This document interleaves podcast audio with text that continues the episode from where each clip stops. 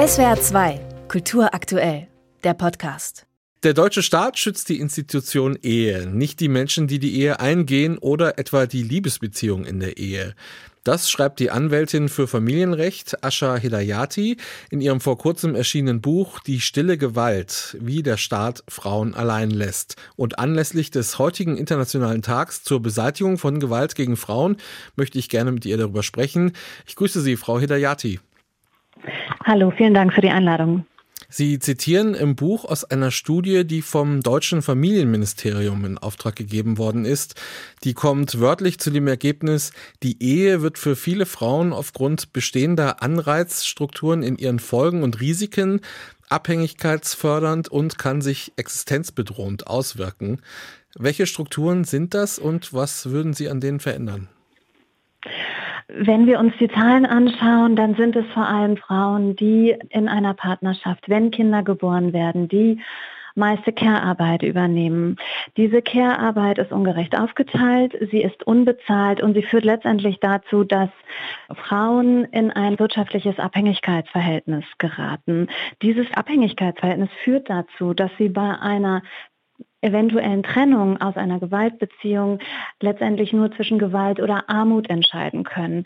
Und das führt wiederum dazu, dass sie bei einem hocheskalierten Wohnungsmarkt kaum noch bezahlbaren Wohnraum finden. Das heißt, eine Trennung räumlich fast faktisch unmöglich ist und sie in Gewaltbeziehungen verharren teilweise, auch aufgrund dieser Wohnungsmarktsituation. Dann haben wir Frauen, die aufgrund der Care-Situation im Alter von Altersarmut bedroht sind und auch wiederum Schwierigkeiten haben, sich von Gewaltbeziehungen zu lösen. Umgekehrt wird ja die Ehe dann sozusagen oft auch zur Zwangslösung, weil gerade unverheiratete Frauen dann als Alleinerziehende noch schlechter dastehen können. Ist das richtig?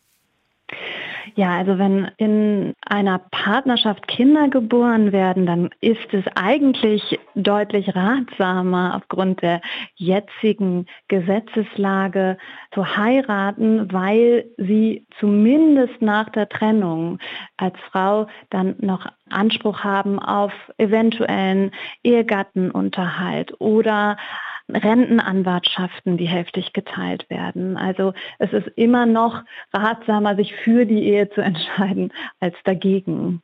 Obwohl dieses System Ehe ja ungerecht ist, wie Sie sagen. Männer und Frauen sind gleichberechtigt, so heißt es ja im Grundgesetz. Sie aber machen einen Unterschied in Ihrem Buch zwischen Gleichberechtigung und Gleichstellung. Wie sieht dieser Unterschied konkret aus?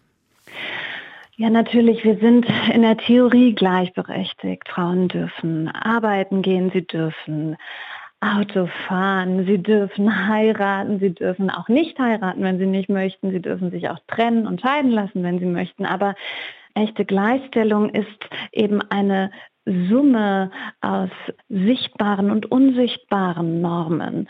Und es ist eben nicht so leicht, bei einem diskriminierenden Arbeitsmarkt, bei der ungleich verteilten Care-Arbeit, bei einem Gender Pay Gap, einem Gender Care Gap, bei diesen ganzen strukturellen Benachteiligungen von echter Gleichberechtigung oder echter Gleichstellung zu reden.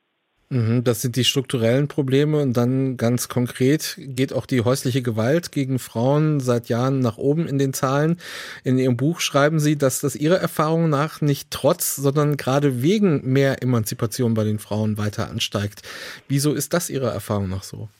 Wenn wir uns erstmal im Kleinen die Partnerschaften anschauen, ist es häufig so, dass die Emanzipationsschritte, wie beispielsweise, also die Frau, die entscheidet sich, möchte vielleicht ein bisschen mehr arbeiten, möchte, dass er die Care-Arbeit übernimmt, damit sie sich fortbilden kann, möchte vielleicht Deutsch lernen, möchte wieder ihre Freundinnen treffen, möchte mehr Zeit für sich haben. Das sind alles so Momente, wenn sie das einfordert, in einer, sagen wir mal, dysfunktionalen, toxischen oder auch gewaltvollen Partnerschaft, dann reagiert der Partner erfahrungsgemäß mit noch mehr Gewalt, weil er diese Emanzipationsschritte als Kontroll- und Machtverlust wahrnimmt und diese Kontrolle und diese Macht über äh, massivere Gewalt versucht wiederherzustellen. Das sehen wir im Kleinen mit dem Höhepunkt der Emanzipation durch die Trennung.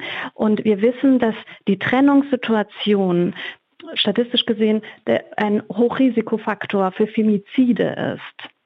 Und im Großen sehen wir das bei MeToo-Bewegungen beispielsweise, die, äh, auf die sofort mit enorm ähm, Raum Gegenwind reagiert wird. Zum Beispiel im Sommer in der Musikbranche. Da haben sich Frauen geäußert öffentlich, dass ihnen Gewalt widerfahren ist. Da gab es einen riesigen Shitstorm gegen sie und ihnen wurde vorgeworfen zu lügen, sich wichtig zu machen. Es wird halt quasi immer mit so einem Backlash bestraft. Ich will aber da nochmal was Hoffnungsvolles zu sagen. Das hat damit zu tun, dass Bewegungen und Forderungen einflussreicher werden. Und deswegen wird der Gegenwind rauer. Mhm. Ebenfalls hart ins Gericht äh, ziehen Sie mit der Polizei, die ja oft nicht eingreift, wie Sie schreiben in Ihrem Buch, wenn sie von einer Frau in Not angerufen wird, weil im Zweifel eben eher dem Mann geglaubt wird als der vermeintlich hysterischen Frau. Was raten Sie Frauen in solchen akuten Situationen, wo selbst dann der Gesetzeshüter nicht mehr eingreift?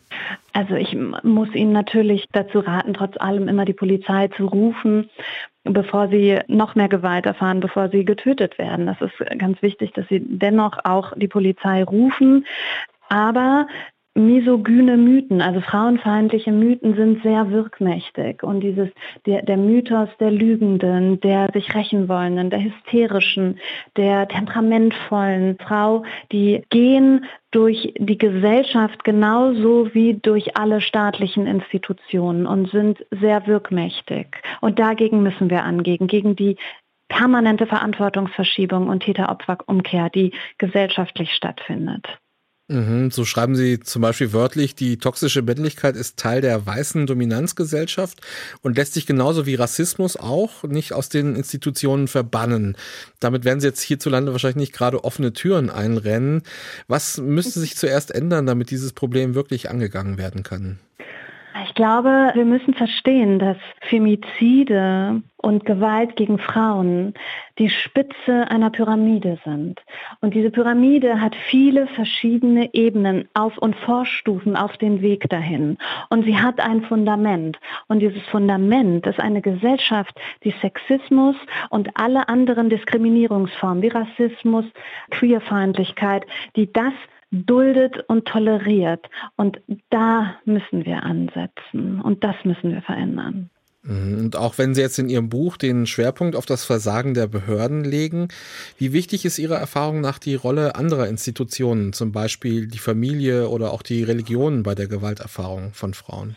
Ich glaube, dass Gewalt gegen Frauen durch alle sozialen Schichten und Milieus geht und dass wir ganz vorsichtig sein müssen, dieses Problem nur einer bestimmten Community zuzuschieben. Ich mache die Erfahrung, dass es immer sehr leicht ist, sie beispielsweise der migrantischen sozial benachteiligten Person zuzuschieben und damit zu sagen, das ist nicht unser Problem, wir haben nicht dieses gesamtgesellschaftliche Problem, das ist nur das Problem einer bestimmten Schicht oder einen, eines bestimmten Milieus. Das geben die Zahlen so nicht her und das stimmt auch einfach nicht. Über ihr neues Buch Stille Gewalt, wie der Staat Frauen allein lässt, habe ich mit der Anwältin Ascha Hedayati gesprochen. Das Buch ist erschienen im Rowold Polaris Verlag. Frau Hedayati, vielen Dank für das Gespräch. Ich danke Ihnen.